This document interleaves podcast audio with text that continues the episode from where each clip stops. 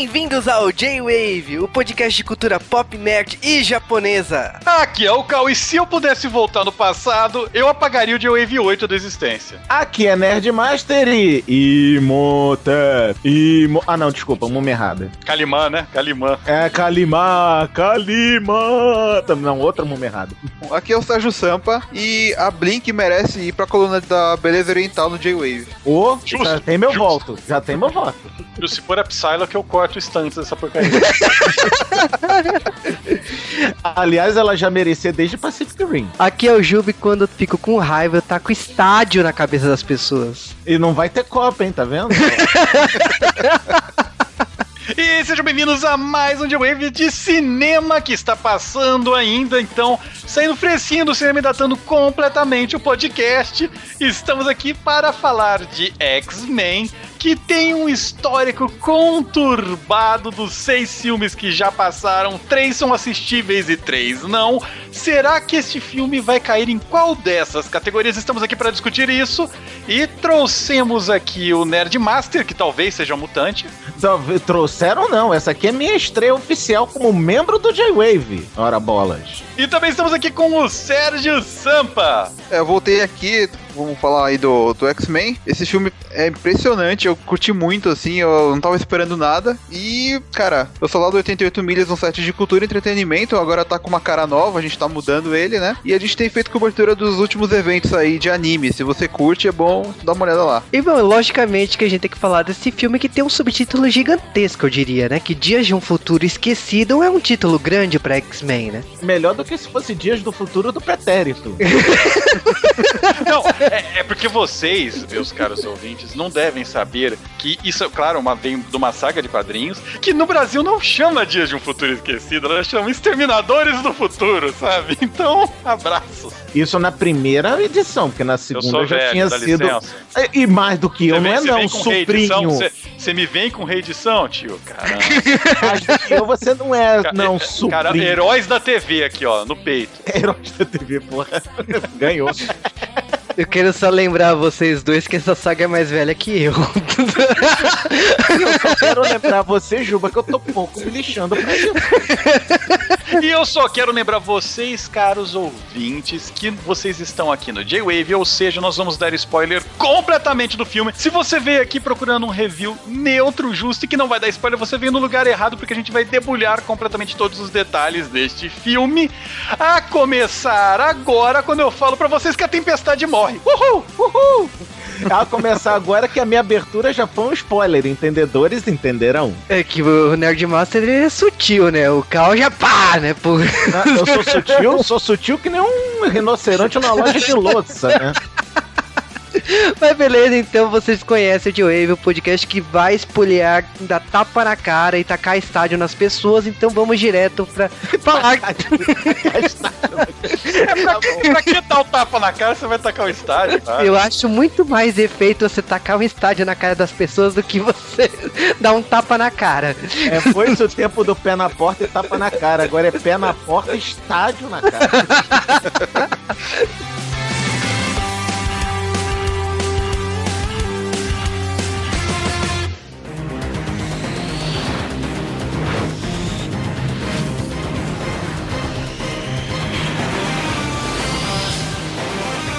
E antes de falar de X-Men Dias de um Futuro Esquecido, temos que falar curiosidades de produção de X-Men Dias de um Futuro Esquecido. Mas a primeira curiosidade que nós temos que falar, obviamente, são da onde vieram as ideias pra fazer essa história. E muita gente que assistir esse filme vai falar: Nossa, parece que o Exterminador do Futuro. Olha só, robôs dominando o mundo, eles voltam pro passado. Errado! Dias de um Futuro Esquecido, que saiu quatro anos antes de o primeiro Exterminador do Futuro, em 1981, mais ou menos. Ela conta a história de Kitty Pride, que até então tinha entrado nos X-Men fazia mais ou menos uns dois meses, é, voltando no passado para tentar advertir os X-Men que o senador Kelly morreu e por causa disso os sentinelas dominaram o mundo e fuderam todos os X-Men. Foi uma das histórias ainda da época do Chris Claremont, uma das histórias que, que gerou mais influências dos quadrinhos, que ele teve a capa desse gibi, uma das capas mais copiadas, os gibis, que é aquela capa que aparece as fotos dos X-Men escrito mortos e Wolverine e a Kitty se escondendo no holofote. Mas esse gibi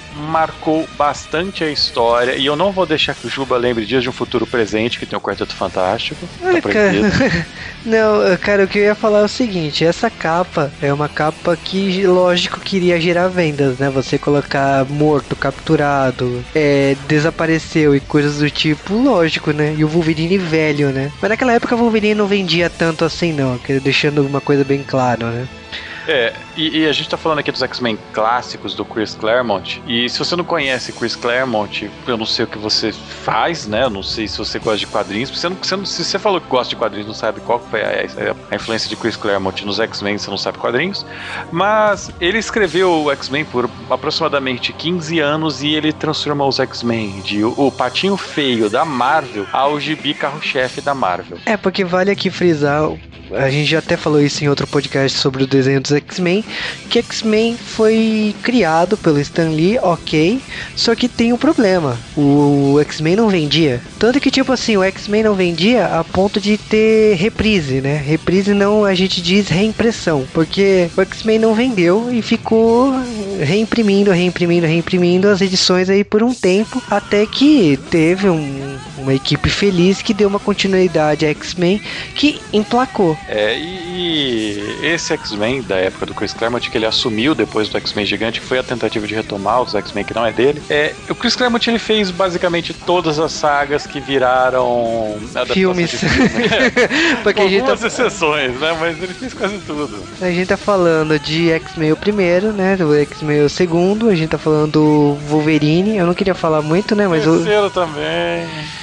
É, é bem, bem lá, né? Porque o terceiro é qualquer coisa, né? Mas a gente fala que é dele também. Mas o Chris Claremont, então, ele realmente deve ser importante. Se você assistir os desenhos do X-Men, todas aquelas sagas que tem nos desenhos dos X-Men, é tudo Chris Claremont. Então, é, aquele negócio do- do- dos caras irem pra Terra Selvagem, Chris Claremont. Império Se É, Império de Shi'ar é Chris Claremont. É, toda aquela parte de, de- do sinistro, do apocalipse, são todos vilões do Chris Claremont. É, e mesmo essa história do Dia do Futuro Esquecido, a saga da Fênix. Então, galera, ele foi um cara importante. Leiam. A outra influência de quadrinhos que tem um pouco nesse filme, que eu senti o X-Men Ultimate, porque, pelo menos no primeiro arco, eles fazem algumas referências, principalmente em relação ao nível de poder do Mercúrio, que tá nível Deus, e em relação ao cena final do filme e faz algumas referências a uma das sagas que eu considero uma das melhores histórias dos X-Men, numa época que os X-Men não eram bons, que é a saga Era do Apocalipse, que foi recentemente republicada no Brasil pela Panini. É, que aliás é uma saga que o Cal gosta pra caramba. Eu confesso que eu acho que essa saga envelheceu mal, mas é a proposta é boa.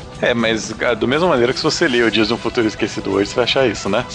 É, então, eu é, eu não queria falar, e você sabe que a gente já conversou isso sobre nos É. bastidores, mas eu acho que, tipo assim, essa saga é uma saga muito boa, é curta, e, e nem consideraria uma saga, né? Porque São três edições. duas edições, e as duas, tipo, é, é ridiculamente rápido, com a Kitty Pryde viajando pro passado, e tipo, por que, que a Kitty Pryde foi escolhida? Porque ela era a única que não tinha sido treinada pelo Xavier a ponto de proteger sua mente, então por isso que a mente, a mente, ela foi escolhida pra viajar no tempo. Então, porque Wolverine estava treinado, toda a tempestade tal. Então, o que acontece é o seguinte: ela indo pro passado, ela, ela precisa alterar o tempo, né? Só que eu acho engraçado que no filme eles deram soluções bem melhores pra explicar por que. Não, é, é- esse é meu ponto de vista. De por, por que que precisam manter ela viva? O tempo, o tempo corre da mesma forma no passado e no, e no futuro que no, nos quadrinhos eu não tive essa sensação. Então, mas de qualquer maneira, foram essas as histórias em quadrinhos. Eu recomendo que vocês, se vocês tiverem a chance de lerem essas histórias, leiam. Só que Chris Claremont, eu vou falar, se vocês forem ler Chris Claremont, começa a ler pelo primeiro X-Men que ele escreveu, começa, aliás, lá pelo X-Men Gigante, né? E continua, porque Chris Claremont ele tem uma coisa que algumas pessoas vão achar irritante, mas eu acho que é uma das melhores coisas que ele fez, que ele forçou uma continuidade. Então, um evento que acontece no gibi dele lá de 76, ele vai continuar batendo em você até quase 91, sabe? Então, todas as coisas que ele fez afetam os personagens por muito tempo. Então eu recomendo que vocês leiam e leiam essa saga, por mais que ela seja desatualizada. É, e como a gente já disse, o desenho dos anos 90 adaptou muitas sagas daí. O X-Men, essa época é importantíssima. Se você é fã de X-Men e não leu isso, desculpa, você não é fã de X-Men. E eu acho que. É, Infelizmente, assim, ficou datado. As narrativas do Chris Claremont são chatas hoje em dia. Mas em va- va- vai na fé, porque, tipo, isso é mitologia do X-Men. É como, é como se fosse aula de história. Porque Leia, leia, leia. você- uma hora você acostuma e aí você vai começar a gostar de verdade. Porque vale- é que nem ver Star Wars hoje, sabe? É, e, é, são coisas assim, o que eu falei, Império de Shi'ar é uma coisa que seria um desafio absurdo trazer isso pro cinema. E eu acho que eu gostaria de ver isso sim. Mas vamos lá, vamos falar de do filme então? É, o filme ele teve alguns problemas, como, como nós sabemos, esse filme ele tinha sido anunciado e tava todo mundo empolgado porque era o mesmo diretor do First Class, que era o Matthew Vaughn, e, e ele ia trazer toda essa coisa do First Class para uma sequência, trazendo a Kitty Pride do futuro para fazer alguma coisa, né? E ele tinha começado a pensar como que ele faria, quais personagens, ele começou a escrever o roteiro, começou a criar cenas, chamar o pessoal para fazer o filme de novo, e aí ocorreu um mimimi épico que cada vez que você lê vai ser uma desculpa diferente que eles dão, né? Porque ele quer trabalhar no filme novo, ah, porque ele foi chamado para Star Wars, não sei o quê. E ele saiu da produção do dia pra noite. É, foi na saída dele que eu falei assim, esse filme vai ser um lixo. E, e aí eles porra, temos vários diretores pra chamar, podemos salvar ainda X-Men. É só não chamar ninguém que já trabalhou em X-Men. É, aí, aí, aí, aí anunciam que é o Brian Singer, galera. E Brian Singer, tipo, tudo bem, X-Men 1, bom, X-Men 2, muito bom.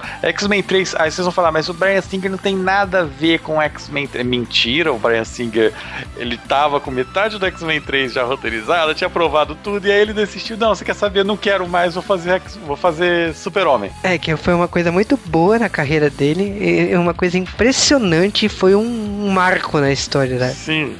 Eu, eu quero dizer que esse filme do Super-Homem que Brian Singer fez foi o quinto melhor filme do Super-Homem.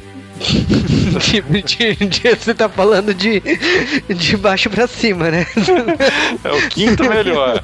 quero deixar claro que só existem seis filmes, então eu quero que vocês tentem adi- adivinhar a posição dos outros. Mas, sinceramente, cagou. Então, tipo, a gente não tava levando fé no Brian Singer, ele já tinha feito seus, seus pontos de cagada. E X-Men 1 não é um filme tão legal, o 2 é bacana, então, tipo, a gente. E, e os filmes de heróis mudaram, né? O, depois da, da invenção da Marvel, dos filmes do Batman, os filmes de heróis ah, chegaram num nível diferente. A gente faz pro Brian Singer, não vai conseguir. Cara, mas a questão é o seguinte: quando o Brian Singer ele virou diretor do filme, ele falou assim: hum, vou atrás de certas pessoas. E foi atrás do, do Patrick, né? E do Ian que fizeram o Xavier e o Magneto e falaram: então você. Eles conversaram e ele falou assim: olha, vocês topam voltar pro X-Men? E eles falaram: como assim? Você tá maluco? Comeu cocô? Tipo, o, o James e o Michael Fassbender já tinham é, feito o Xavier e o Magneto muito melhor que eles, num filme muito melhor que qualquer coisa que tinha sido feito antes.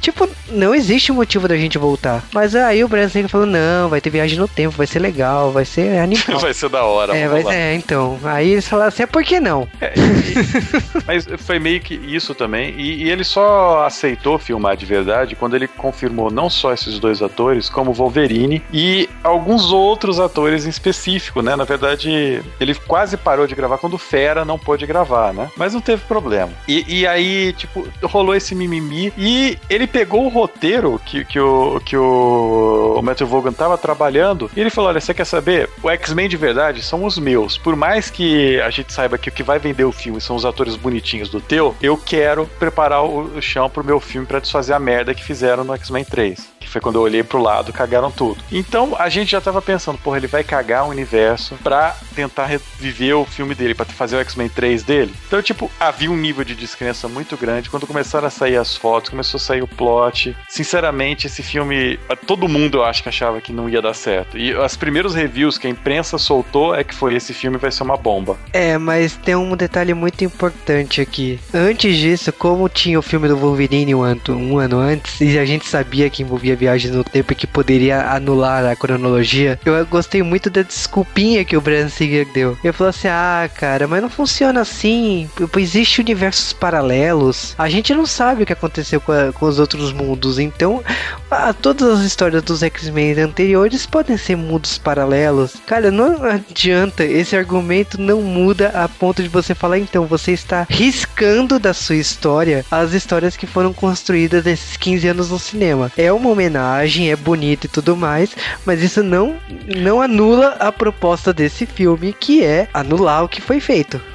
E aí ele, eles até pensaram, né? Você vê, tipo, X-Men era um dos poucos filmes que tinham personagens femininas com alguma relevância, no caso a Jean Grey e a Tempestade, que e esse filme basicamente não tem. Ele tem a mística que tá numa posição muito terciária, né? Comparada com o resto. É, aí o pessoal fala assim, a vampira, a vampira nunca foi e nunca será o Juba odeia a vampira, galera. Eu odeio a atriz, eu acho que, tipo, ela precisa nascer de novo para ser aquela gostosona que o Jim Lee fazia. Então, esquece, eh, risca da tua cabeça que a vampira não é isso que você viu nos cinemas. O Brian Singer, ele tava numa posição muito ruim e as primeiras opiniões sobre o filme, principalmente em relação ao Quicksilver e a outras cenas não, assim. não, cara, além disso, pra cagar, ainda tinha a briga da Marvel com a Fox, né? É, é que foi hilário, galera, porque os dois, o, o Quicksilver, o, ele é um personagem que faz parte dos Vingadores. Ele nunca oficialmente foi parte dos X-Men, mas ele faz parte do universo mutante porque ele é mutante. Então, direitos autorais. E a primeiro, o primeiro acordo que eles tiveram é: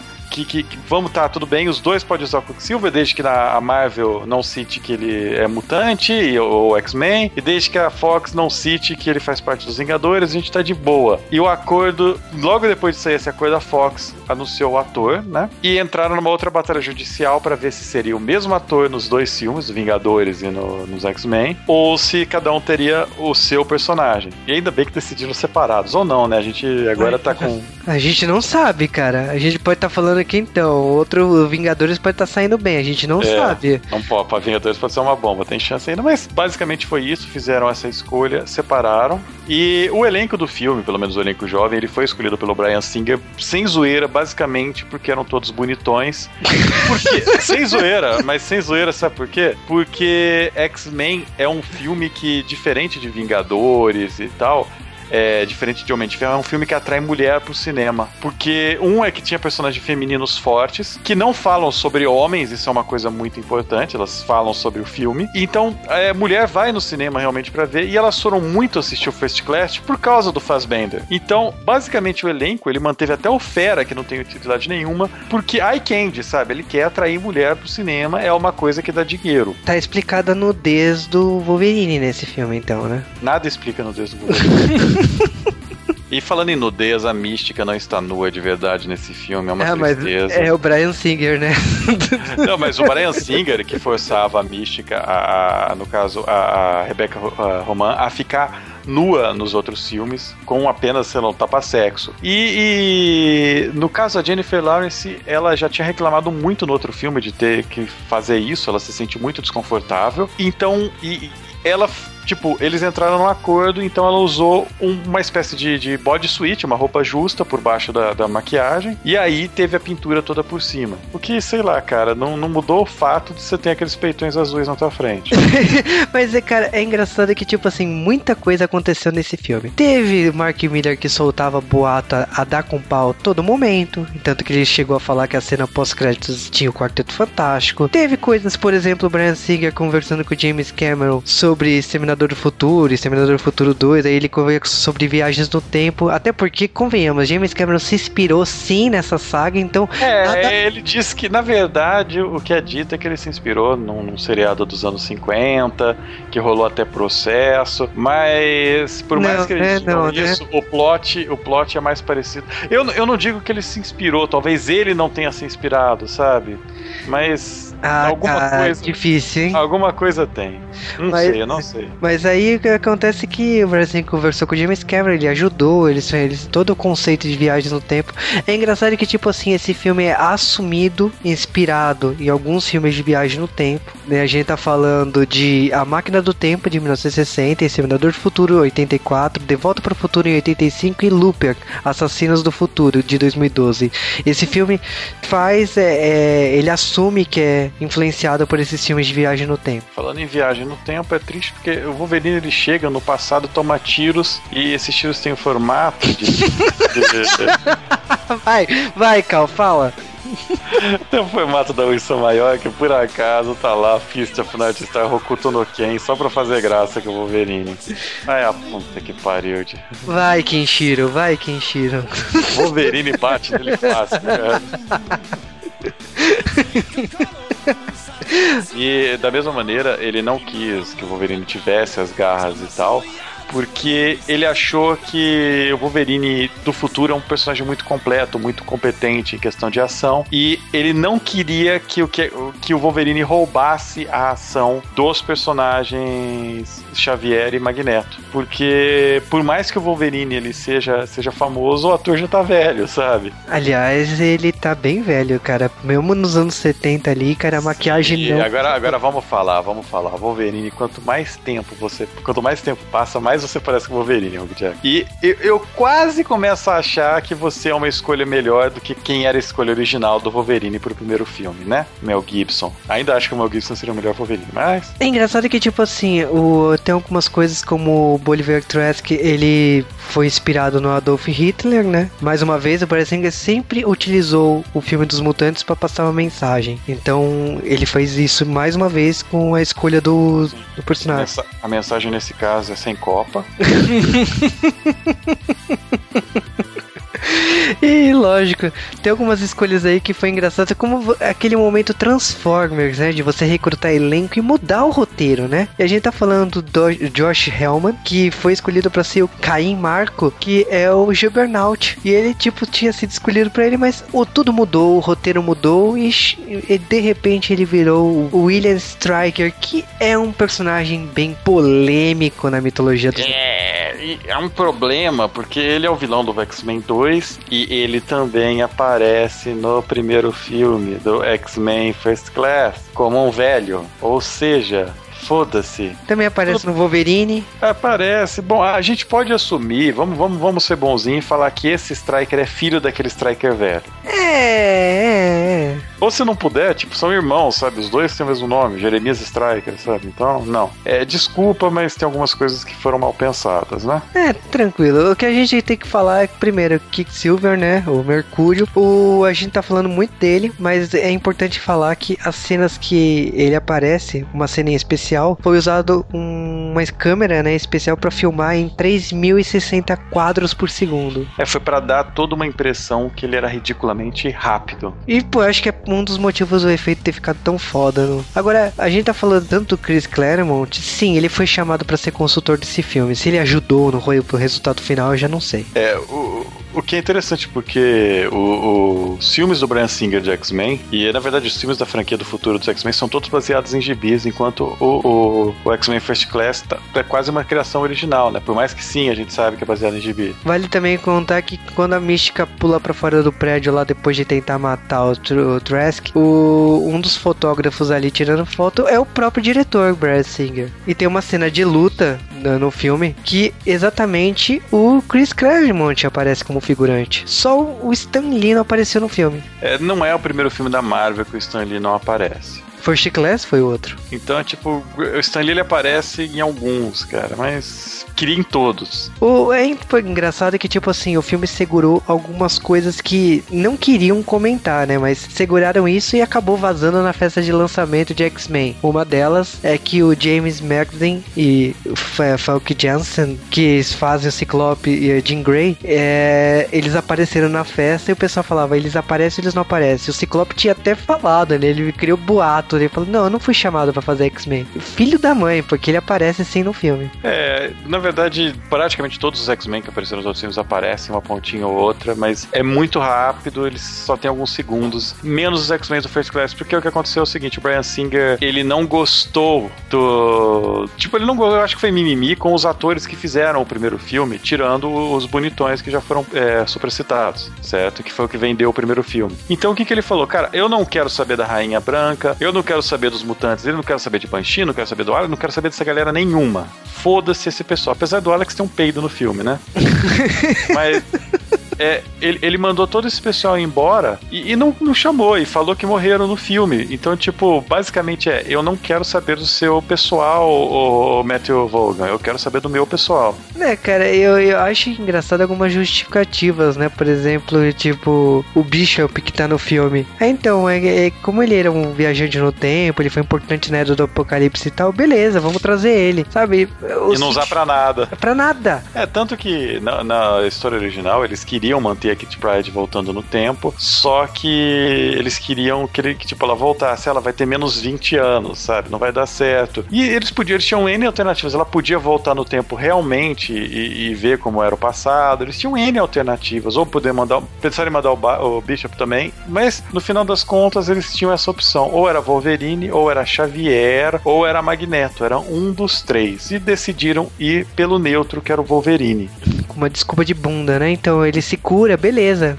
Né? A mente também se cura, não. Uma das coisas que o filme tem que foi muito engraçado é que uma das capas das revistas, quando saiu todos os mutantes e tal, era vampira. E se questionava o que, que a vampira vai fazer no filme. Tinha sim uma cena de ação da vampira presa na mansão do professor Xavier. E que o professor Xavier, o Magneto e o Homem de Gelo iriam resgatá-la. Essa cena foi filmada, só que na hora da montagem o Bran Singer falou que essa cena não se encaixava, não tinha como essa cena se encaixar na introdução do filme. E se a gente realmente assistiu o filme, ela não, não- eu não imagino como ela se encaixa, o que acabou tirando essa, essa cena da, da versão final. É, o que isso, isso gerou é, ter que refazer algumas cenas do filme que a vampira estaria junto com eles, esperando, ajudando a Kitty Pryde, né? É, mas por, pra quê, né? Então a vampira só aparece nos créditos e, se, e fique contente com isso, porque você não é a vampira. É. É, E esse filme, novamente, esse filme, na minha opinião, eles são dois filmes diferentes. Ele é o filme do futuro, que é o que a gente estava esperando, que ia ser esse filme, tipo, filme só com ação e sem roteiro. E o filme do passado, que é um filme só com roteiro e pouca ação. Exatamente, então tipo assim, aquela coisa, mistura boa, misturou bosta com coisa boa, daí isso, a gente vai comentar o que a gente achou do, do X-Men, e tipo, lógico, tem muitas surpresas, tem muitas coisas, e não tem Stan Lee, precisa ser reforçado isso.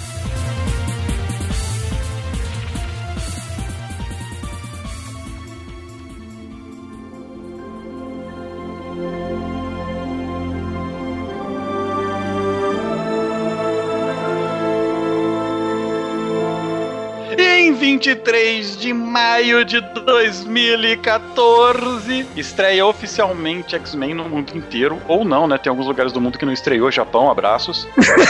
Ou no caso, no dia 22 de maio de 2014, no Brasil, Chupa Estados Unidos!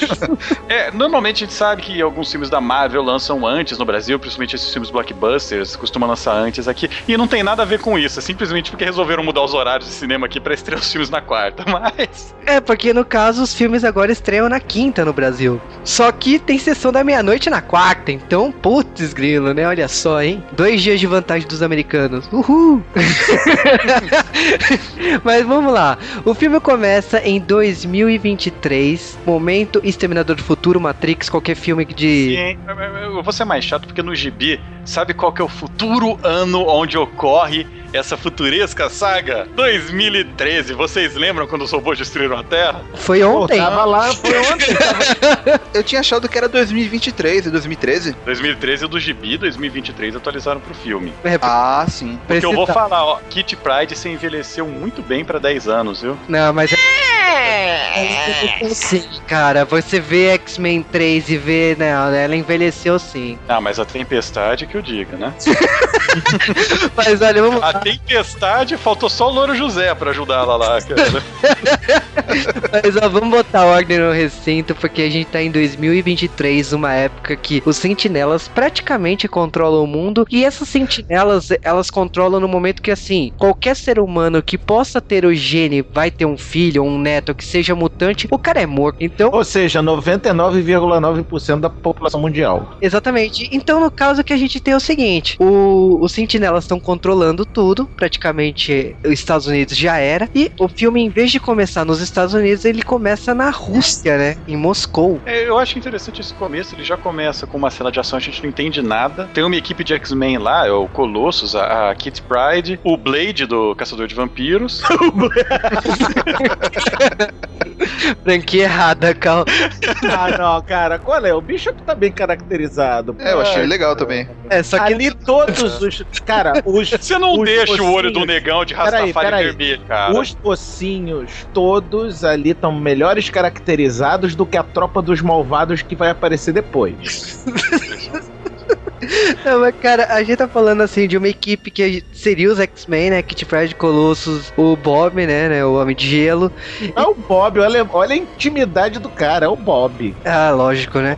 O, o Bishop, que o pessoal conhece mais do desenho dos anos 90, Como bispo. é. Nossa, é verdade, né? No desenho era bispo, né? Isso. E essa equipe, ela tá lá, tranquila, tipo, de repente aparece umas tumbas voadoras. Eu, eu tô sentindo falta do Apache, da Blink, da tua descrição, do Mancha Solaris. Ah, vai, continue. Esses X-Men eram irrelevantes pra mim, mas pode continuar. Irrelevante, cara. Os caras têm que juntar dois X-Men num e, ainda, e eu ainda acho que eles queriam colocar o Pyro no lugar, mas não conseguiram um ator. Agora, olha só, deixa eu só deixar uma coisa clara. Não são tumbas voadoras, são naves Vogon. Pra mim era um PlayStation 2 voando. Eu Faz vi aquilo e falei, nossa, cara, tá parecendo propaganda da Sony isso daí, sabe? Faz sentido. Mas, meu, aparece aqueles sentinelas que são bem diferentes do que a gente conhece. Em diferentes formas, né? Porque eles Ah, seriam o Nimrod que a gente conhece. É, Sim. eles, eles A ideia daquele ali é o do Nimrod. É um Nimrod meio mística, né? Mas é um Nimrod. O que significa o que a gente tá falando? No caso, são sentinelas que eles têm uma inteligência apurada, mas além disso, eles têm um poder de se adaptar ao mutante que ele tá lutando. Então, Meu filho, quando você é um sentinela criado por Tyrion Lannister, você tem que ter uma inteligência apurada. Mas o- é incrível que esse começo a gente tem uma cena de, de luta com vários personagens, do qual a gente conhece metade deles. E A gente tem. eu, eu sou um fã Tá, viciado é em. Mas o, nenhum desses personagens, tirando a, a Kit Pride, o Colossus e o Homem Gelo, eles são novatos nos filmes dos X-Men, né? Primeira vez que a gente tá vendo. A Blink, é, parabéns. Pô, Parabéns muito bom, muito bom, cara. Blink. Muito o poder dela, caracterizada, muito bom. O Brian Singer, não sei se vocês repararam, mas ele jogou Portal 2, né? Porque ela faz umas coisas. É, na verdade, como, como a gente é velho, a Blink é de, sei lá, 94, 95, que ela apareceu a primeira vez, ela já faz isso antes do portal, né? Então. não, mas velho. cara, a gente tá falando de uma cena de luta animal que ela cria lá os portais lá durante a luta, mas a gente tá falando também de uma cena que, primeiro, a gente sabe que é um fu- futuro apocalíptico, a gente sabe do que vai acontecer daqui a pouco, então, sem pudor nenhum, a gente já vê os mutantes morrendo assim, um atrás do outro, né? Então eu você- posso soltar o meu momento aleluia? Só o meu momento aleluia aqui dessa cena? Quando eu vi o Homem de Gelo fazendo rampa de gelo. Cara, finalmente, né? Demorou quantos anos pra isso? Demorou só 14 anos pra fazer Só, isso. só, Só. só. Obrigado. Finalmente eles fizeram um Homem de Gelo fazendo rampa de gelo, Obrigado, cara. Aquele foi o meu obrigado. momento. Aleluia! Mas é, morre todo mundo, exceto a Kit e, e o, e o Bishop, ou o Blade, né? Ele parece Você pode chamar Blade, ela cara. se quiser de Kit Summers. Aí a gente descobre que a Ellen Page consegue, não, ela não só consegue atravessar paredes com o poder dela, como ela consegue atravessar o tempo. E aí ela volta, e aí ela volta pra semana passada. ela volta pra semana passada, sabe? E aí se descobre que esse é o modus operandi. Eles vão fazer uma missão, veem se é o lugar que eles têm que fazer, ou veem se é aquilo mesmo. Morre todo mundo e eles voltam pro passado pro bispo avisar pra todo mundo que deu BO, sabe? Ó, fudeu tudo, fudeu redondo, todo mundo Você senta sabe pro outro lado. que. É, você sabe que essa técnica foi aprendida em Prince of Persia, Sand of Time, né? Justo também. Cara, que poder que tiraram de qualquer lugar, né? Porque Kit Pride não tem esse poder. Eu quero retificar, eu quero espalhar isso pros ouvintes do Joe que Kit Pride não tem esse. Eles tiraram de qualquer lugar. Aí pode. Não, não tiraram de qualquer lugar, não, senhor. O que houve nessa cena inicial é o que houve, inclusive, em alguns outros pontos desse filme: é que tem pessoas com nomes trocados, poderes trocados e eras trocadas. É o Roberto da Costa Mancha Solar, que na verdade tem o poder do Solaris. É a Kitty Pride que tem os poderes da Kitty Pride e da Raquel Summers, que aquilo ali é o poder da Raquel Summers. E depois, mais pra frente, a gente vai ver um tal de Peter. Mas a gente fala dele daqui a pouco. Calma, calma. Mas é, a gente descobre que é isso e também a gente descobre que o resto dos X-Men, o pessoal velho, tá vivo ainda, né? O pessoal que custa caro. Eu vou te contar um negócio, o professor Xavier envelheceu bem. É, cara, mas eu vou te falar, quando a gente tá, a gente tá vendo o segundo escalão dos X-Men, né? Quando aparece o Xavier e o Magneto, você fala assim, é, realmente o futuro não é igual dos quadrinhos, porque Xavier está morto até onde eu lembro. É, acontece que teve um filme que ninguém assistiu por pura precaução e estavam certos, que é The Wolverine, de 2013. que ninguém quis assistir por medo e todo mundo acertou, né, no medo. Que explica como o Xavier volta. E essa explicação é It's fucking magic! Não, essa explicação é bunda. Explicação, não tem, não tem. Ele simplesmente aparece. Mas Xavier, você não estava morto? Não, Wolverine, isso não é importante agora. Vamos continuar com o filme. Mas Xavier, você não. Não. Mas Ele não. chegou assim, não. Mas você não tava morto? Shh, shh, pra ninguém não, fica quieto. É, e, e aí o plano de merda que eles chegam é: vamos, um de nós, o Magneto ou o Xavier, voltar pro passado. Quando eles descobrem que a Kitty tem esse poder, vão voltar pro passado e resolver essa porra. E a Kitty também fala: não, não dá, porque o Não, meu poder a foge cara do. Xavier, não, a cara do Xavier, quando a Kitty fala que ela tem essa capacidade de voltar no tempo, ela do tipo, porra, e por que que vocês já não usaram isso antes? É, não, a, a minha cara foi eu puxando os gibis do X-Men. Pera, pera, calma. eu- No meio do cinema, né? Você puxa. Meio de cinema, eu, mano, ó, acende- mandei acender a luz, sabe? Você ligou o iPad, deu aquele eu- clarão. Eu, eu não vi cinema como meros mortais. Eu vi cinema em sala VIP, com cadeira que deita, porque basicamente era a sala que tava aberta na hora do almoço ao mesmo? Então por que não, né? Se eu, se eu posso, se eu posso, se eu posso evitar a plebe, por que não? Ah, criatura do mal. Mas, então, basicamente, eles falam que isso fode mentes. O Wolverine fala: Olha, minha mente tem o poder de se desfuder, né? Porque eu já.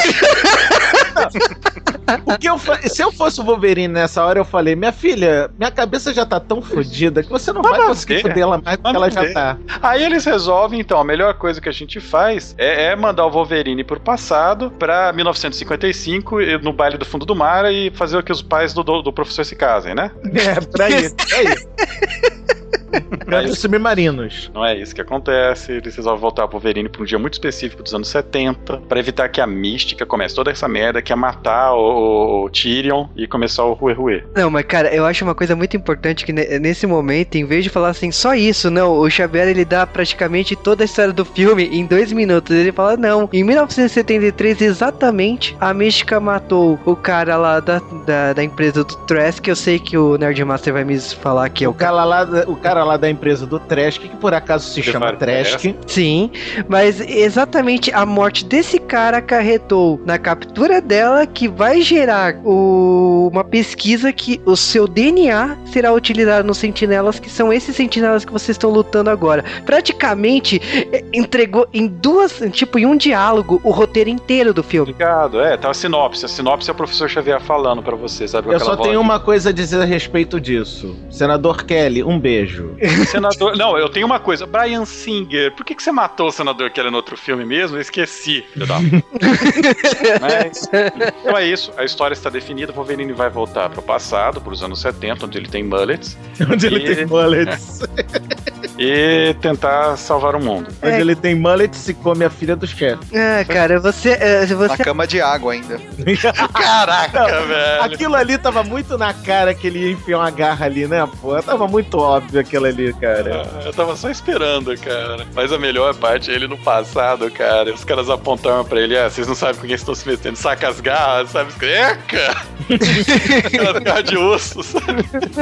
Discrepância não define. Não, mas tudo bem, cara. O mais engraçado é ele olhar pras garras e falar, ué? Tipo, Ué? Como assim? Eu tô com os porretes na mão que não agora. tinha, né? Não, ele olhou pra aquilo e falou: Peraí, isso aqui é novo. Mas bele- Não, beleza, cara. Tem um outro problema que o- no The Wolverine ele pede as garras também. Mas eu, eu acho que que se foda é a palavra correta nesse momento. Por aí, por aí. Mas beleza, tipo, a gente tem uma cena lá dele matando os carinhas que são, são subordinados, né, igual ele, mas que não tiveram a sorte de comer a, a filha do chefe, ou não. É, ou seja, é um bando de invejosos, né? Vamos falar sério. É, O papo dele voltando no passado foi muito bom. Não, não, não. Quem comeu ela foi o velho Wolverine. Eu sou o novo Wolverine. Vim do futuro. E, e não comi só uma vez só, ele fala que comeu várias e várias vezes, mas isso não é importante pra história. o importante, o importante é que ele resolve salvar. Não, o importante é pra Xavier. história a gente ver um close na bunda. do- É Muito importante pra história. O fato que, inclusive, o seu Jubacum fez a questão de ressaltar numa conversa em box no Facebook comigo. Ah, Tá molestando muita gente, seu Brian. Mas olha, o que tá falando é que tem a cena lá, ele mata todo mundo lá, pega a chave e vai pro seu Pussy Wagon, né? O carro de Kill Bill, né? Aí nessa, nessa cena, quando ele acorda, ele olha na janela. Ele tá na, na rua da Times Square? Ou é impressão minha? Tá, Não, tá. é impressão, é impressão sua, só impressão.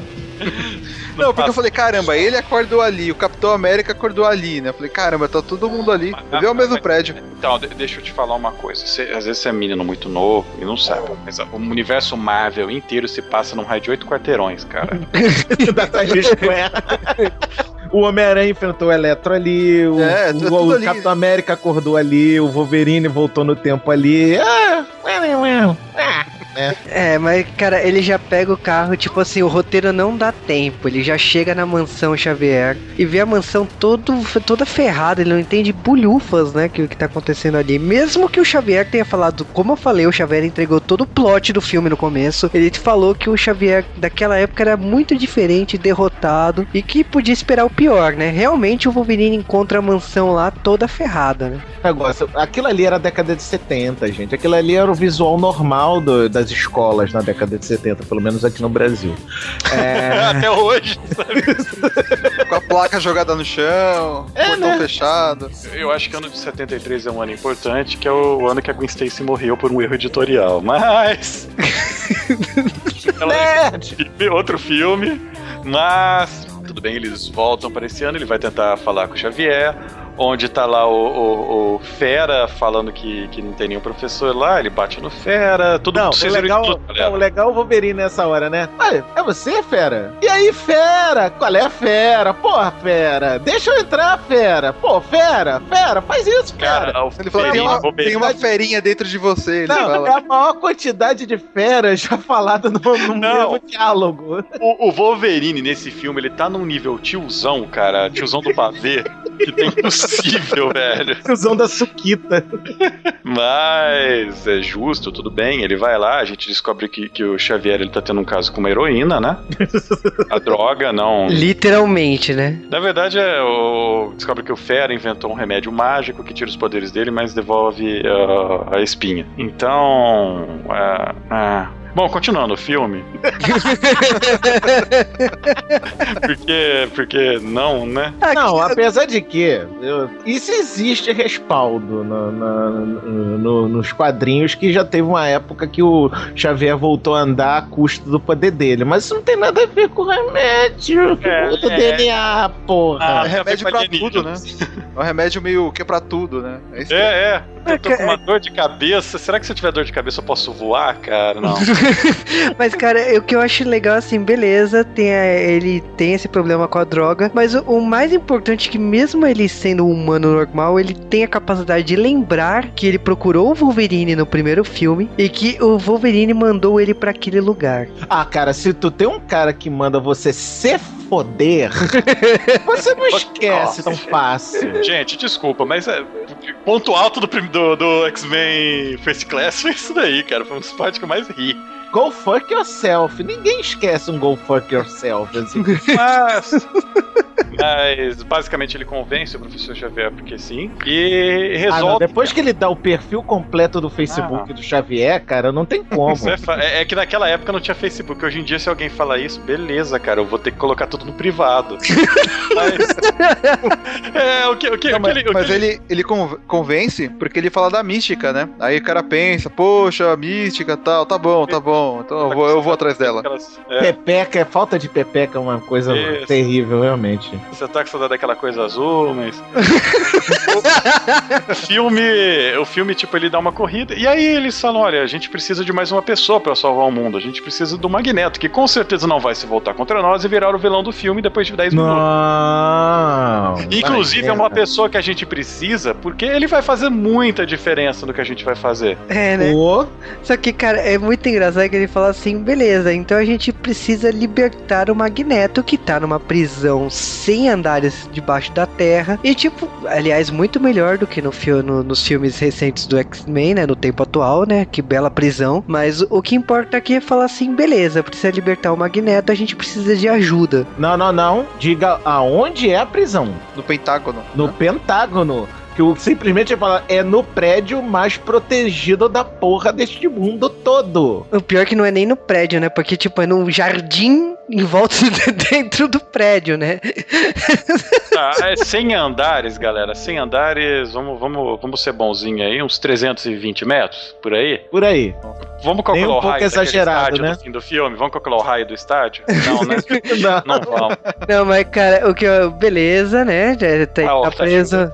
O que, importa é que, o que importa é o seguinte: o Xavier fala assim: olha, eu tô sem poderes, eu não posso achar um mutante que, que pode ser útil pra gente, né? Ah, porque o Wolverine fala assim: olha, eu tenho o cara ideal, mas eu não sei como encontrá-lo. E aí, beleza, por que não usar a lista telefônica? É o que o Fera fala, né? Por que É, não? porque- sabe o que, que é? Que o Wolverine já tá acostumado com o Google, ele já esqueceu como é que se usa a lista telefônica. Ainda mais que é o Wolverine do futuro pós-apocalíptico, onde listas telefônicas não devem mais existir.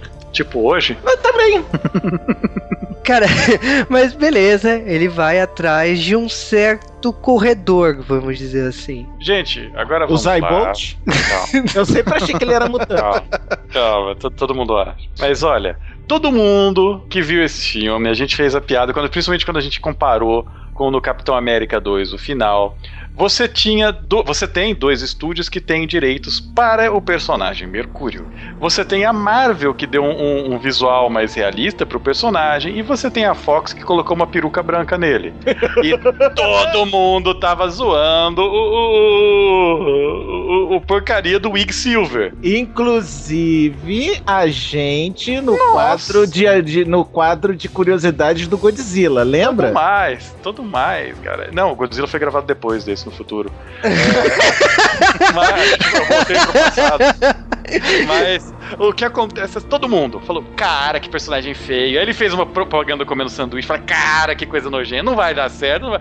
Eu, Cal, em nome de todo mundo aqui nessa gravação, vem engolir as minhas palavras e falar que esse Quicksilver foi o personagem mais foda que já apareceu na- nos filmes do Brian Singer, cara. Um Puta que pouquinho pariu. overpower.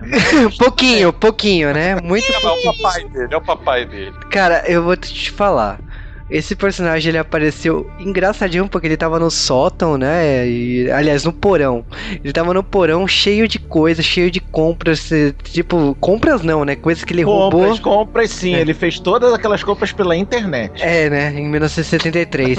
e Claro, aí. ele é é, tão rápido que até o, ele conseguiu até conseguir o site do eBay antes do- da existência da internet, ora, é, amor. mas eu, eu te falar uma, mas eu te falar uma coisa, uma, tipo, ele sendo rápido daquele jeito, como ele consegue jogar Pong? Pong? Ah, mas é- você não, você não percebeu a velocidade que tava rodando, não? Ele tava rodando Pong na velocidade do computador. Nossa, Só se ele foi jogando Você e foi não- ficando mais Cara, difícil e se ele você não prestasse atenção, se você É prestasse atenção, a, a, a numeração tava rodando assim, 93, 94, 95, tava rodando assim os ela números. só pisca, sabe? Sim, É que tem um momento que tem. que- Bom, e eu, eu achei fora legal o nível sacanagem que ele tava rodando com os dois controles ao mesmo tempo. Eu, eu acho engraçado o nível de apelo que ele vai lá, vê a placa dos carros, vai checar o registro do carro, sabe? Pega a carteira dele. Tipo, ele faz tudo isso em um pentelésimo de segundo. Então, eu, eu, eu vou colocar aqui, vamos jogar a sorte, porque, desculpa, o seriado do Flash estreando agora, Warner, você vai ter que fazer muita coisa pra nos impressionar. Eu digo mais, Joss Whedon vai ter que fazer Não, muito Joss coisa Whedon- também. Joss Whedon, olha, você tá desafiado, porque, tipo, você impressionou todo mundo com a porcaria do, do Hawkeye, tudo bem, a gente não esperava que fosse melhor que o Legolas. Você você tá desafiado, Joss Whedon. Tudo bem que eu sei que já acabou as filmagens com ele, mas se fudeu. mas o que a gente tá falando aqui é que o Pietro, que aqui chama Peter, porque sim. Será que ele chama Peter por conta da- dos, dos direitos? Direitos, direitos. Ah, que merda. Então, olha, puta que pariu, caramba, caraca, que personagem legal. Personagem mala, o personagem excesso de personalidade, transbordando personalidade. É, ele, ele é meio Marvel Disney, né? Ele não é essa. Ele não tem. personagem Disney, obrigado. não, Marvel Disney, sabe? O pessoal, tipo, lá do Capitão América, ou. Sim. Sabe, ele não é assim tão Fox, assim, ele foi bem diferente. Não, e sem sombra de dúvida é o personagem mais carismático desse filme, disparado. É verdade. É, e eu, eu não botava fé com o ator, porque, tipo, a gente conhece o ator de outras. Não, você não Então- fala sério, você não botava fé na peruca. Não, na peruca, no visual, em tudo o resto, mas é, é muito engraçado que ele checa tudo, ele topa a missão e fala, por que não? Porque ele se sente desafiado pelo Mike. Não, ah, ah, não foi assim não, não. Ele topou de cara não. Foi o Não, ele foi, de- ele, foi de- ele foi desafiado pelo quando Xavier. o Xavier chegou, ô seu cleptomaníaco, nós vamos invadir o Pentágono. O olho. "Hã?" Que na minha opinião, esse desafio do Xavier é uma coisa que remete muito à primeira classe, porque até aí a gente tava vendo o Xavier derrotado, tipo, tô topando porque beleza, é o que tem pra hoje. Mas o, tipo, quando ele faz essa fala aí, você percebe que o Xavier de verdade tá voltando. É, e essa invasão do Pentágono, é, tudo bem que basicamente não, não adianta falar, ah, mas o Fera ajudou, o Xavier tava, tava cuidando, o Wolverine. Não, é a porcaria do Pietro e foda-se o resto que tá atrapalhando meu filme, sabe? Não, se não, se não fosse o Pietro ali, cara, não tinha, não tinha, não Pietro- tinha filme, não tinha filme. O- O Pietro ia sozinho e, e, tipo, sei lá, faz. Em X-Men, na minha, na minha lembrança agora, pegando os seis X-Men, eu tô tentando lembrar um personagem que tinha esse nível de carisma. Eu só lembro do Wolverine, sabe? No primeiro, segundo filme, talvez. E não chega, não chega a ser um personagem tão. Que aparece tão pouco, ele aparece pouquíssimo no filme. E mais. Eu lembro um, eu lembro um que tinha anticarisma, serve, Ciclope. Mas Ciclope não conta, cara. É o anticarismático.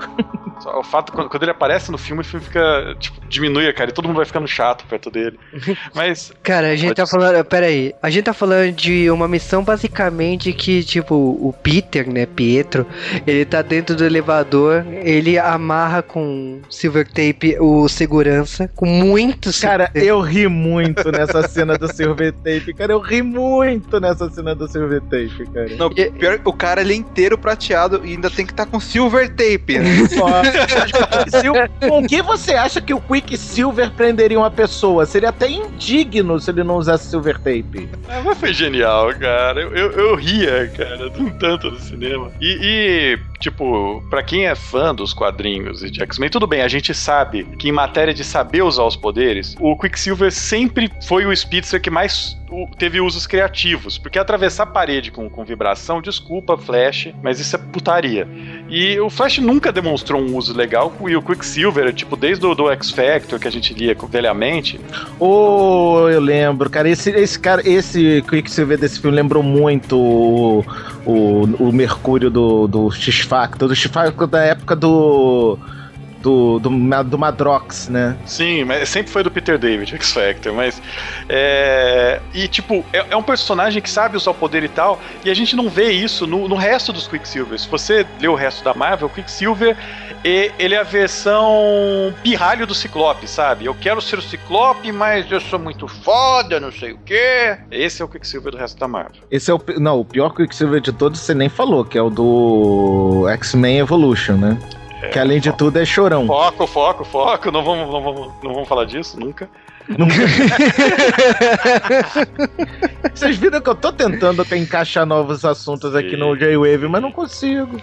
Bom, mas nós temos então o melhor resgate de todos os tempos, porque Quicksilver manda, e adeus Quicksilver, você foi um bom personagem. Não, não, a gente vai sair sem falar da melhor cena de todas? Não, é uma cena boa, cara, porque na cena do elevador voltando pra superfície, o nosso personagem querido aí por todos, ele fala assim, então, quando a minha, minha ele fala dos poderes do Magneto, né? E aí ele vai falar assim, olha, quando minha mãe era mais nova, ela conhecia um cara que manipulava metais. Acabou. A... É, mas é a melhor cena do filme, de todo o filme. Não tem outra cena. É a cena que todo mundo deve ter visto pedaços dela no trailer, que é o Quicksilver sendo awesome no, no, na, na, saída Não, do, do É tentáculo. o Quicksilver usando a corneta paralisadora do Chapolin Colorado.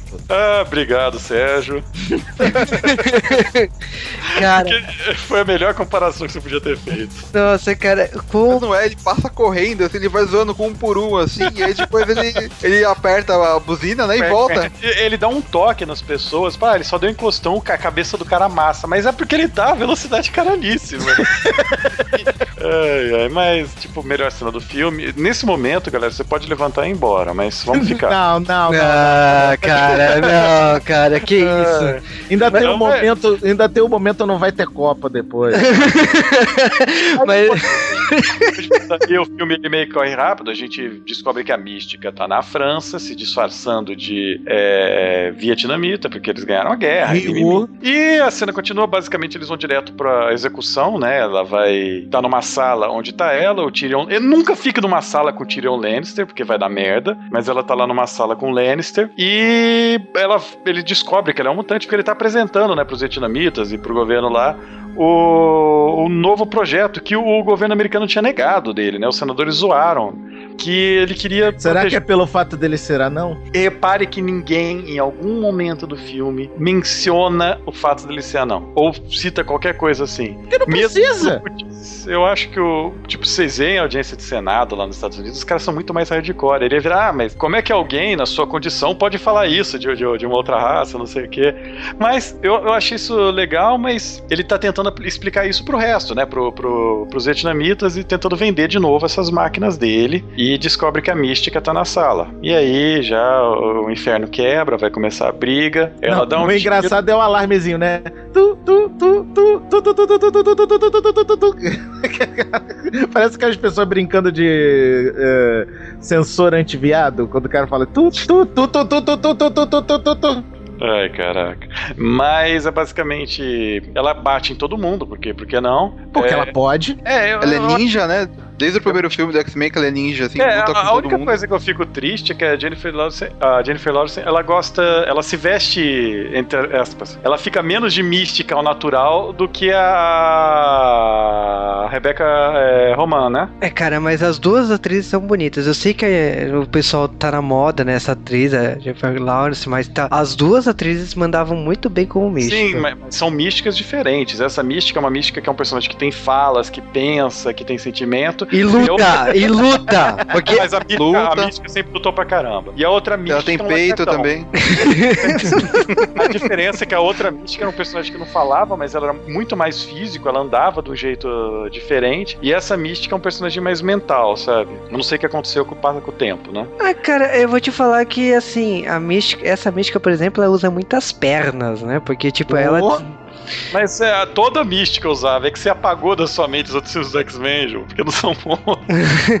não, eu lembro de alguma coisa, mas não tanto assim desse jeito. Nesse filme especificamente, nossa, como a, a mística da pernada aqui ia colar, né? É, e basicamente ela, basicamente ela quebra a cara de todo mundo, vai matar o, o Tyrion Lannister, só que não pode matar o Tyrion Lannister, senão acaba a série. Então o Magneto vai lá e salva o dia. Na verdade, não podia ser. Qualquer um deles podia ir lá salvar o dia, sabe? Não, não atira, não atira. Não, o pior é que, tipo assim, a gente tá na altura é do. É que tem uma coisa, Calvo. Ali só podia ser o peguete dela. Se não fosse.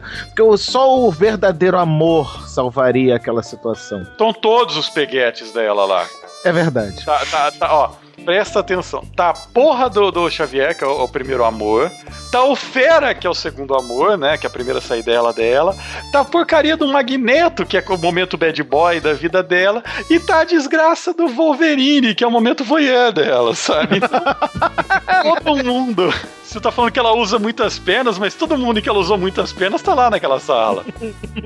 É, é, é, tudo bem. O que acontece é o seguinte: a gente chega num momento do filme que você fala assim, beleza, acabou. O grande motivo desse filme era a viagem do tempo pra impedir a mística. O que acontece é o seguinte: impediram ela, mas isso não significa que foi salvo. Sim, porque a gente sabe que um Lannister sempre paga suas contas. Mas o importante é que o, o Magneto ele fala: não, peraí, então foi porque a mística tava aqui que fudeu tudo, porque eles pegaram o DNA da Vou matar a mística, por que não? É lógico. É, o Magneto E- pensa nisso e, tipo, foda-se o que os outros estão pensando. Ele pensou nisso. Aí ele aponta a arma pra ela, né? E tenta matar ela, ele começa a brigar com o Fera, com o Wolverine, mimimi. O Wolverine começa a ter um piripaque, porque, porque sim, porque ele vê o Striker caído no chão, lembra que o Striker é mal.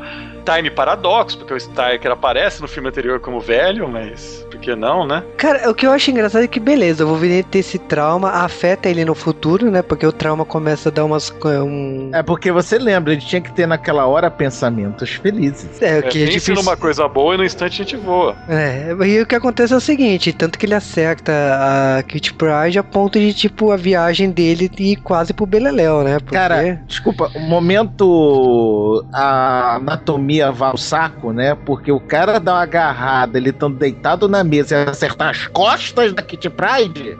Porra! É Não, é ele é Wolverine, ele não é o senhor elástico. Não, mas isso não muda que Quarteto Fantástico quase apareceu nesse filme. Mas vamos lá, que a questão é o seguinte: o Wolverine ele acertou a Kitty Pryde, acontece que ele, ah, ele fica desacordado. A, a um momento que até o próprio Wolverine antigo, né, que seria dos anos 70, olha e não reconhece nada. Tanto que o Xavier tenta dar um. fazer um. enrolar ele, né? E o- Você usou ácido. Foi um ácido deu mal, foi um ácido que deu zica, mano, deu zica. E o, enquanto isso, a gente tem o Magneto indo atrás da mística, ele ricocheteia uma bala, isso é muito interessante, porque ele- eles falam até então que o Magneto tinha matado o presidente John Kennedy, e fala que, tipo assim, ele fala assim, eu tentei salvá-lo, na verdade ele era um mutante e eu tentei salvá-lo, mas explicações à parte aí, o que interessa é que ele reutiliza, né, o, efe, o efeito da bala que teria matado o presidente, porque a bala faz uma puta de uma curva e acerta a perna da mística, a mística fala assim, você já foi melhor, mas não era a intenção, né, era acertar a perna, ela tá engateando, tá jorrando sangue no chão lá. Todo mundo tava tirando foto, de repente aparece aquele bicho azul, né? Que chama a atenção de todo mundo, né? Lógico. E enquanto isso, o fera, outra fera azul, pula atrás. Porque não tem nada melhor pra tirar a atenção de um bicho azul do que o outro. Exatamente. Não, nada, Peludo. tira, não, nada melhor tira a atenção do que um bicho azul do que um bicho azul peludo. e aí é o seguinte. Então é, o Fera, o Fera tipo, é tipo Cookie Monster, não é?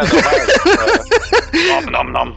Mas essa, essa questão é a seguinte: o Magneto tá indo atrás da mística, porque, na minha opinião, a a solução dele era a melhor de todas. Se o problema era a mística, o DNA da. Mata ela de uma vez, acabou. Acabou o problema. Por mais do que pelos golpes de pernas e tudo mais, não, resolve o problema. Meu amor, é a chave. É, pernas, calma, ela calma. dá, não dá pra. Não dá.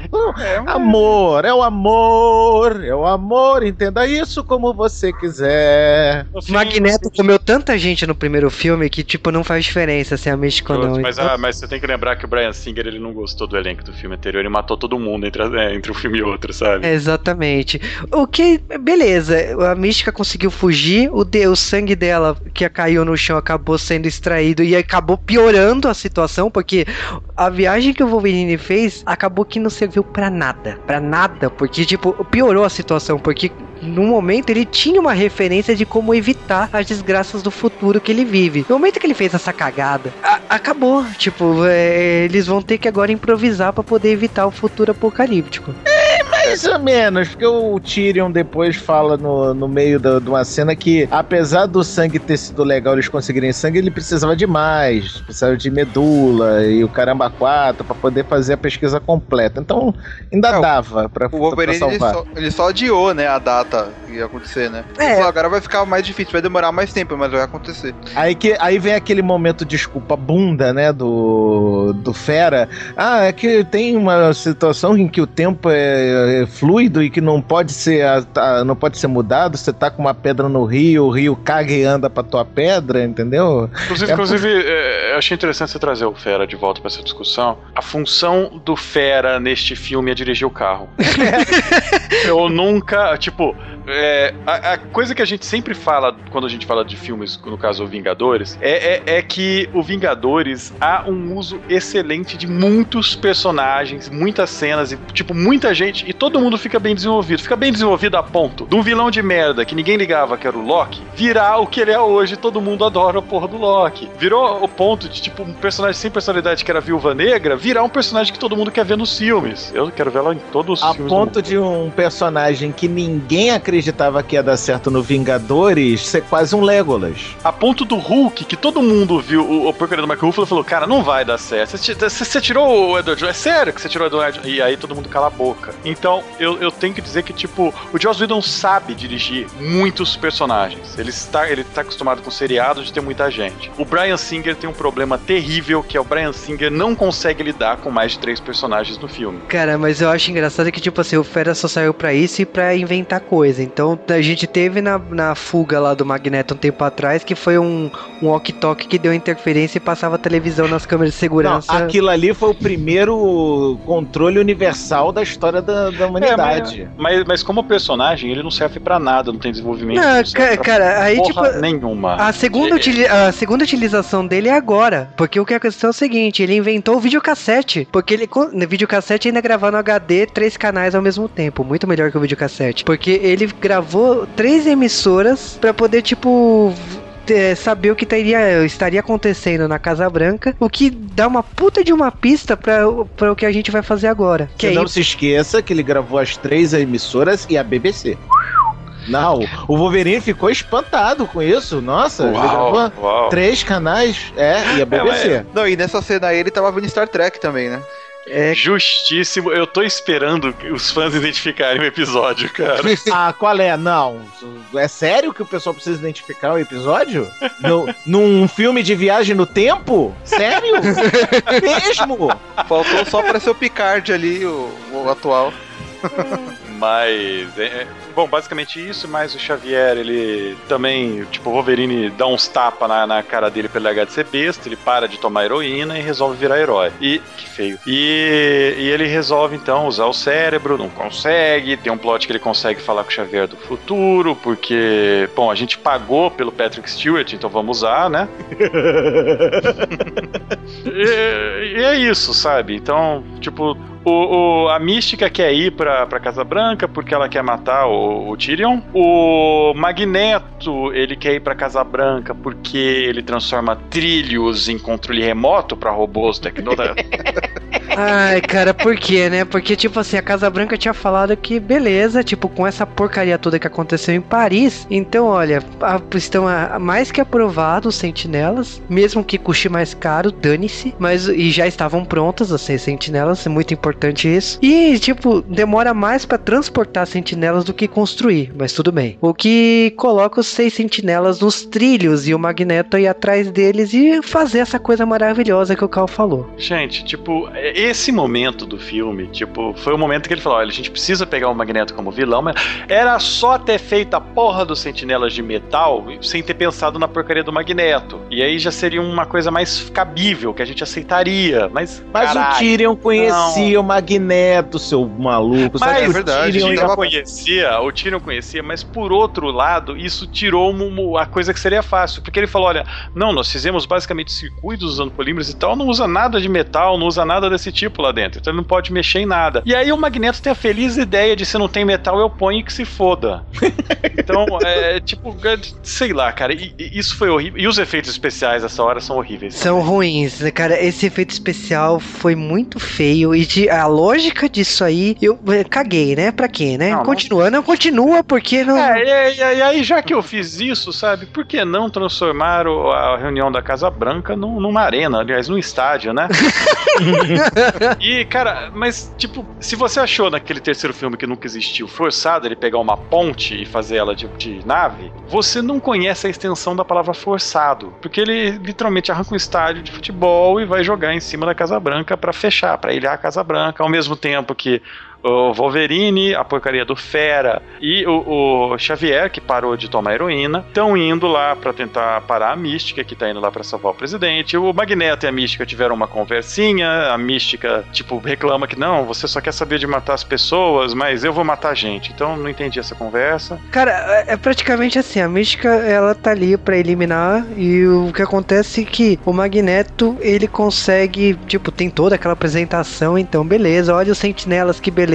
E chega o Magneto e fala assim, ah, você achava que os, ma- que os sentinelas iriam trabalhar pra você, sério mesmo. É, e, e, tipo, putaria, piu-piu-piu, porrada. Não, a cena do Fera se injetando a porcaria lá do remedinho da heroína e virando humano pro sentinela não foi forçado, né? Não. Ah, mas cara, o que eu acho mais É. legal é você tacar um estádio em cima do Xavier e ele ficar vivo. Mas ali, beleza, vô. Não, quem viu o Magneto Ian McKellen, já velho, já esgotado, levantar uma ponte. O que, que tem o Magneto Fassbender levantar um estádio, cara? Na cabeça do Xavier, é isso que eu estou Ah, falando. não, ó, vou falar uma coisa. Xavier, se ele não morreu na vaporização da Fênix, vai morrer cair no estádio na cabeça? Não é assim. O que que esses, esses vilões têm contra estádio, né? É o Magneto que destrói, o Bane também faz o terremoto, né? O pessoal... É, é, é simplesmente o cinema americano dizendo que não querem que tenha Copa. É, é, cinema de Mas, copo. é, cara, Mas é- é o seguinte, a gente tá no momento do filme que o Magneto tacou o estádio em, em volta da Casa Branca, os sentinelas estão sendo controlados por ele, tipo, tá tudo a favor dele, e pra ajudar, ele destrói a Casa Branca e, pu- e puxa o, o lugar onde, tipo, compartimento, né, de, de guerra, né, de, que é de metal, logicamente, tipo, meu, só falta matar o presidente, mas não, é a partir de agora ele vai dar uma lição de moral, aquele momento de episódio da Shira, né, que você, ele vai dar uma lição de moral falando assim, olha, é isso que acontece quando você provoca os mutantes. É o momento Big Brother, né? Porque ele inclusive deu aquela, não, câmera, foca em mim! Foca em mim! É, e, e- e aí ele manda o Wolverine nadar e. e- Não, cara, isso daí foi foda pra caramba, porque, não, tipo, foi foda porque ele não tinha metal, porque não era adamantium, né? Então, beleza, é, como é que, eu ele vou para o brincar- Wolverine toda vez igual, né, cara? Ah, então. você- É, é- é tipo. cê- Vocês lembram? Vocês lembram de um filme que nunca aconteceu, que tinha o Ben Affleck, que ele era um personagem que era cego? Não Ele- conheço, não conheço. Então, ne- nesse filme que nunca aconteceu, tem uma hora que um personagem vira pro outro e fala: Como você mata um homem sem medo? Você põe a medo nele. Como você mata um homem sem metal, Magneto? Você põe metal dentro dele. Então, desculpa, vocês não evoluíram muito. pra mas cá. não, ele, ele enfiou um metal, contorceu todo o metal e tacou o Wolverine de, pro fundo do lago e foda-se, né? Você não, Não, é mais não, útil. não esquecer da frase chavão dele: Você não é um sobrevivente. Vá, tchau. É, e aí o Fera, tipo, sei lá, cria uma distração, porrada, mística, não sei o que, mística finge que é o presidente, é, se para o Magneto por alguns segundos pra deixar o Xavier parar, mas ficou uma coisa meio. meio corrida, eu achei esse final, sabe? Até o, o Xavier ele tem a opção de parar o Magneto, varrer a mente dele, não sei o que, e ele resolve deixar ele embora, porque se ele ficar lá, os caras vão matar ele, sabe? Então, esse final ficou um pouquinho corrido, na minha opinião. E é interessante que não tem uma batalha final. Essa luta aí que tá tendo, não tem uma luta. Basicamente, ninguém luta com o, o Magneto. Tudo acaba com um tiro da mística muito rápido. E nesse meio tempo, pra você ver como a gente não tá ligando pro futuro, tá tendo um quebra-pau tremendo no futuro, desde o meio do filme até agora que os sentinelas chegaram no lugar que eles estão e estão matando todo mundo. Tempestade morre, acho que é o momento mais importante do filme. É a sua cena favorita, né? Melhor cena do filme. E Blink sendo a Blink, Colossus aproveitando o poder da Blink e tal. Blink de novo. Eu falei que eu gosto da Blink, mas. Blink, Blink, Blink. Agora, uma- a Blink, né? Só porque ela é asiática, começa a vir uns tentáculos nela. Eu falei, poxa vida. O filme é, né, pra todas as idades, não pode. Não, pra pô. tu mostrar como é que a Blink é foda, precisou três robôs, cara. Pra, É pagar, pra parar ela. Mas é, é bastante interessante isso daí. Essa cena é legalzinha, é, mas não tinha muito o que fazer, sabe? A gente não tava ligando pro futuro porque tá mal feito o futuro. Não, cara, e a morte do Ninguém tá Bishop? Ah. Pera aí, e a morte do Bishop? Ah, o bicho explode, coitado. Ele- Lembra ele da- enche- Aventureiros do bairro proibido, cara, que eles enchem o, o chinês. o lá. Baiacu, o homem Baiacu. Cara, enche de energia, então vocês querem energia, toma energia na cara, né? Ele Não, explode. tudo bem que o poder do Bishop não é assim que funciona, né? Porque ao mesmo tempo que ele absorveria, ele poderia redirecionar, né? Mas quem tá procurando lógica no momento? Né? Mas beleza, todo mundo morreu. O Magneto concentrou o, o metal na porta pra atrasar um pouco mais. E a Blink, antes de morrer, acabou deixando ele ficar lá junto com o Xavier, a Kit Pride e o Homem Gelo, né? Que por dentro ele tenta congelar um pouco mais a porta pra co- controlar um. Só morre. E, tipo, tá acontecendo isso no futuro, morre todo mundo. Na cena que vão matar o Wolverine, de repente tudo fica branco, né? E aí a gente volta pro passado que a gente, eles contam pra gente o que, que tá acontecendo, né? Eles falam, não, o Xavier deixou o Magneto embora, o Xavier deixou a Mística embora. Deixou nada, Xavier, você não conseguia parar ninguém lá, seu bundão. deixou a Mística embora. E ficou por isso, sabe? Tipo, é qualquer coisa. Então, ele abriu uma puta do- de uma opção para um segundo filme no passado que vai ser completamente ignorada porque a gente tem a cena final no futuro. Que, sinceramente, eu vou falar que por mais que os filmes não tenham sido bons anteriores, dá um sentimento de tipo, ah, finalmente voltamos para aquela época que nunca existiu, que os filmes dos X-Men eram bons, sabe? Quando a gente tem aquele momento do Wolverine acordando no futuro. Uhum. É verdade. É, cara, aquele momento do Wolverine acordando no futuro é meio que tipo assim, é uma resposta à série original, porque a série original não tem isso de acordar no futuro, no, no futuro, né, e ver se mudou ou não. E aqui, tipo, beleza, o Wolverine acordou, a gente vai realmente saber se mudou o futuro ou não. E eles dão um tapa na cara, né, porque realmente é o que a gente vê, né, a Mansão Xavier com todos os personagens que a gente conhece dos filmes de 2000 pra cá andando por lá, inclusive uma certa Jean. A vampira aparece lá. A vampira parece. Não, a vampira, não, a cara. vampira caguei, a vampira junto com Gelo. Van, caguei, nunca gostei dessa vampira, não quero, não, não quero, continue. Não, o melhor de tudo é mais uma vez mostrando como é que o Ciclope é um bunda.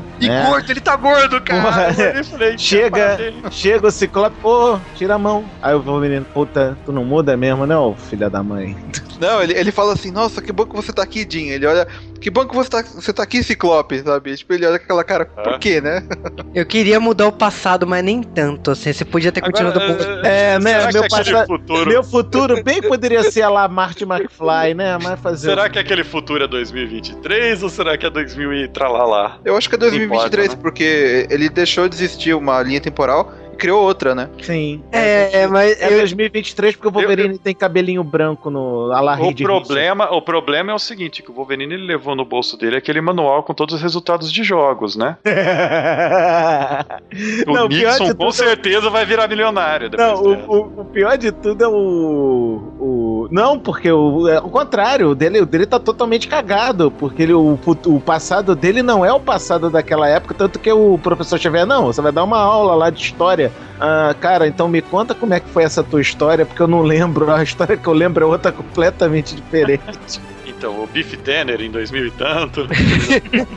cara, praticamente assim, o filme acaba com o Xavier falando, sério, é você mesmo que acabou de voltar de 73, então a gente tem muito o que conversar, de repente você virar professor aí. E aí os dois conversam e sobe os letreiros, aí você fala, acabou, não. Não, porque tem a cena pós, pós, pós, pós, pós, pós, pós, pós, pós, pós, créditos. Assim como a Bíblia, né, que termina no Apocalipse, né? Agora, agora, foi nerdaiada. Tá, a gente vê Stargate, certo? Sim. E, e a gente vê o Ensa Banur, que é um personagem que ninguém nunca viu nos X-Men, não tem importância nenhuma, um mutante peiçudo roxo. Peiçudo. Faltou aquele rasgo no, na, na altura dos lábios. Faltou, aí ele chegava Wolverine é, perguntando como ele conseguiu a cicatriz, né? É, Mas tudo bem, a porra do Apocalipse. E os quatro cavalos no fundo com os cavaleiros em cima. Uh, não, e a Cara- montagem Minecraft da pirâmide, né? O cara tá. É, não, mas. E, tipo, é, sei lá, tipo, paguei pau. É, pro Brian Singer, eu, eu tenho muita fé que você vai cagar no próximo filme, já que conhecendo teu histórico, mas eu vou assistir. Você me convenceu a assistir o próximo filme dos X-Men, que é a porcaria da Era do Apocalipse. Será que vai ser a era do apocalipse? Não, vai chamar só Apocalipse. Mas vamos É, ver. tá bom. Cara, mas cagar de novo com o universo com viagem do tempo, puta que pariu.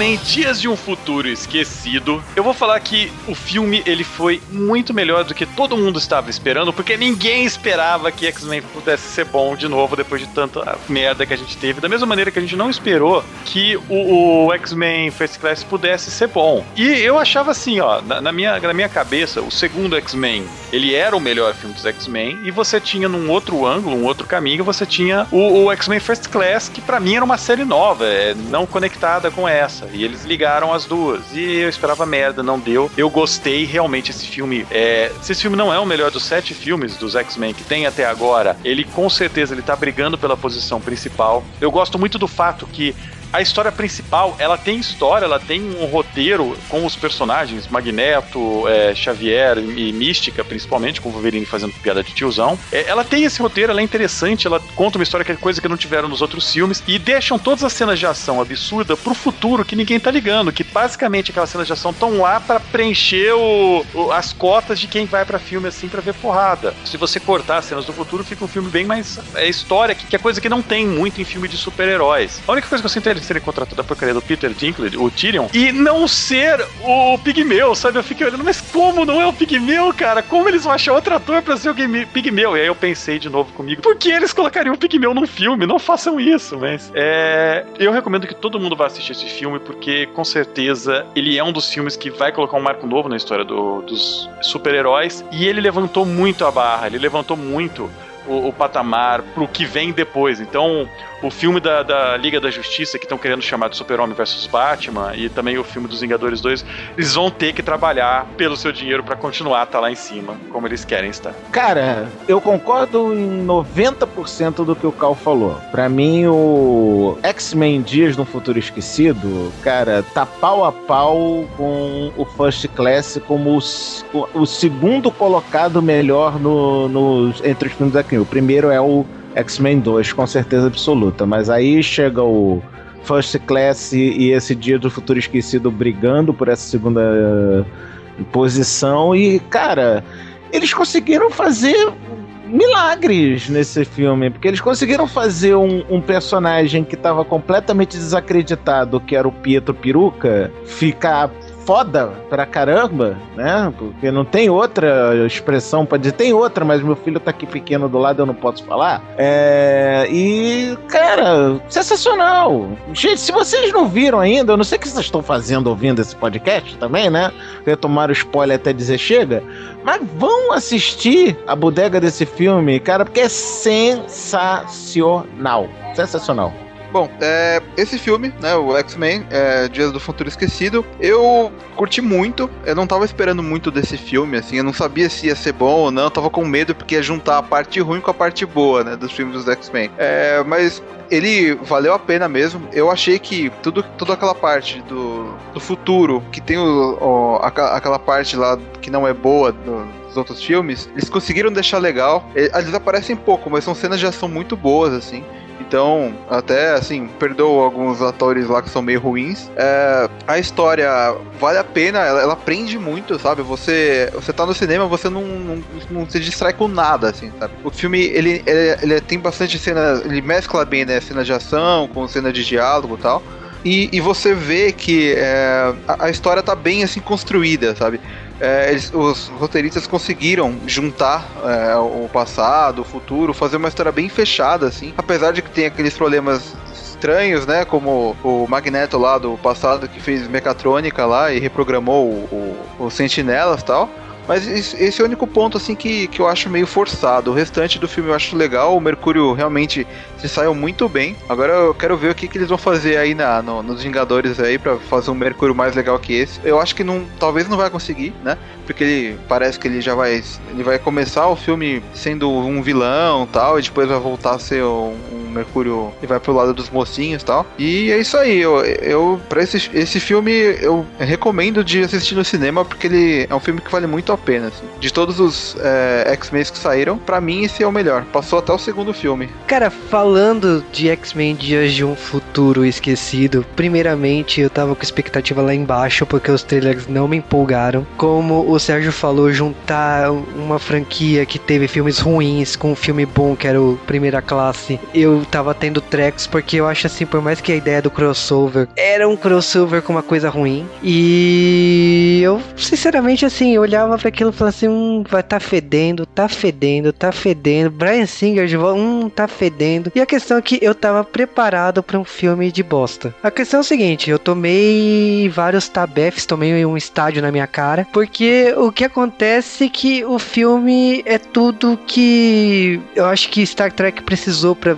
voltar pros cinemas aí com um reboot é o que o X-Men precisava, sabe? Vamos arrumar a casa, porque aqui não tem consultoria Marvel Studios, mas a gente precisa arrumar a casa. E tá, tem congruências, tem erros de roteiro, tem a gente já zoou pra caramba, mas a questão é o seguinte, o esse filme é um recomeço de diferentes formas, essa interpretação da cena final, para mim pode significar muitas coisas, pode significar que agora possa vir um reboot do, do com o Ciclope, com a Jean, com outro elenco até nos anos 80, Pode ser, pode no Apocalipse, né? Pode ser muitas coisas. O que interessa é que assim, esse filme conserta muita coisa, homenageia a mitologia do X-Men, porque temos flashbacks, temos citações, temos piadas sobre os filmes do X-Men. É uma comemoração até justa, porque são quase 15 anos de X-Men nos cinemas. E eu acho que tipo, o, todos os personagens aqui, lógico, infelizmente não é equilibrado, não é dirigido de uma forma épica cada um, mas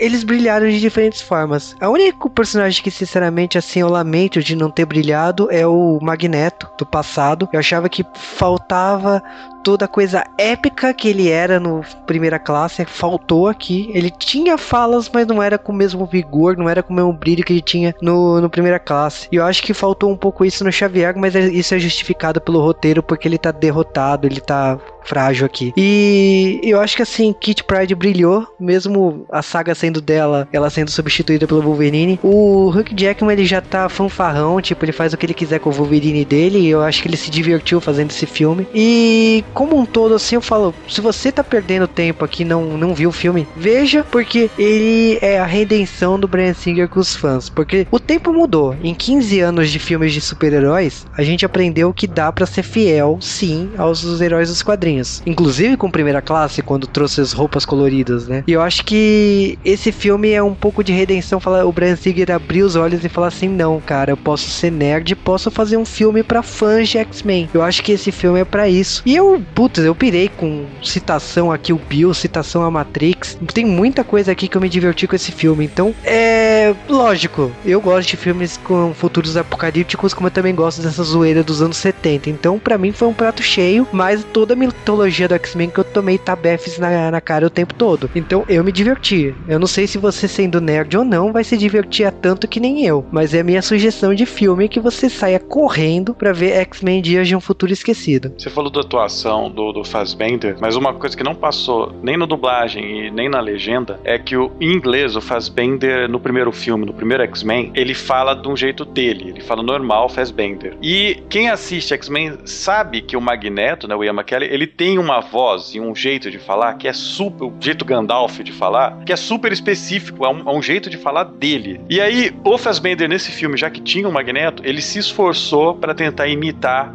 o jeito, o sotaque e a forma, a cadência de falar do, do Ian McKellen. E ficou bom, ficou bem parecido. O timbre de voz não ficou próximo, porque ele não tem aquele vozeirão, mas o jeito de falar e a cadência ele fez igual. Eu acho isso talvez importante de falar para contracenar o fato dele não ter tido muito carinho. Não, é que eu falo pelas cenas. Ele fazia muita cena épica no primeira classe.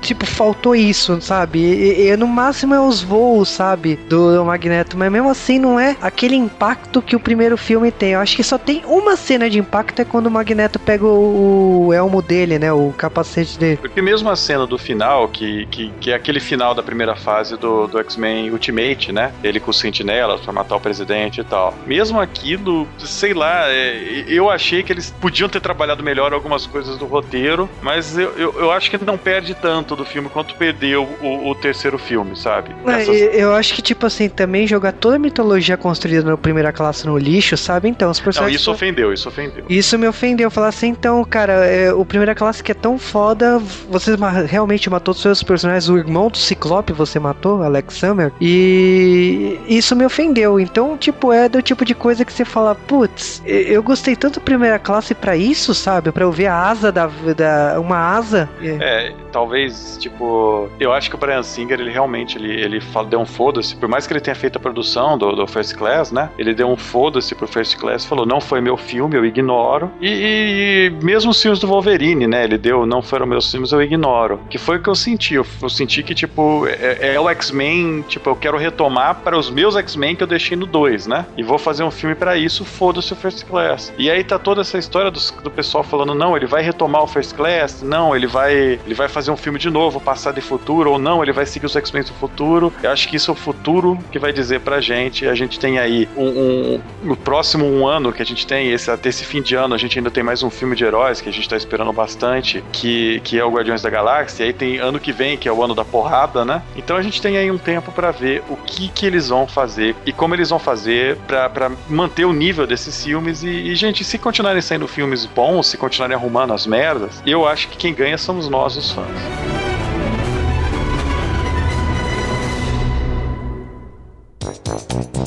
Posso ser feliz e babaca por um minuto? Ele voltou pra 1973, né? Foi o ano que eu nasci. grandes merdas, pode falar grandes merdas. Fora a incongruência que ali no, naquele filme o Magneto tava com quantos anos? Sei lá, uns 35? É, mas ele, ele e o Xavier foram. deram uma maquiada neles, cara. Não, mas 30, vai lá, 35. Não vamos viajar muito na maionese também, que senão fica incongruente. Mais. É, o, o Pietro ali tá com o quê? 15? 16? Estourando. É. 16, estourando. Porra, o, Magneto então pegou a mãe do cara com 20. É plausível ainda. É, até coube bem. É, por que não? É... Não reclama, vai. O pior é a Wanda. Eu quero ver de onde vão explicar. é, né, Demar? Não, se você aceitou você quer que eu seja Pride, chato, você chato. Se você aceitou a Kit Pride, você aceita isso. Então vamos lá. Se você... Quem disse que eu aceitei? Mas... eu, eu comparo com, uma, com um jogo de Tetris, cara, porque você fica analisando todo o jogo, né? Quando as pedras estão caindo. Não, a corneta paralisadora foi. Não, cara, a corneta paralisadora foi perfeita. Porque é. só aquela cena que ele pega, não. Ele não. Eu mereço, mereço. Isso vai pros extras. Bom, um abraço. Sérgio, me adiciona. Beijo. me liga. Tchau. Beijo, me adiciona, né?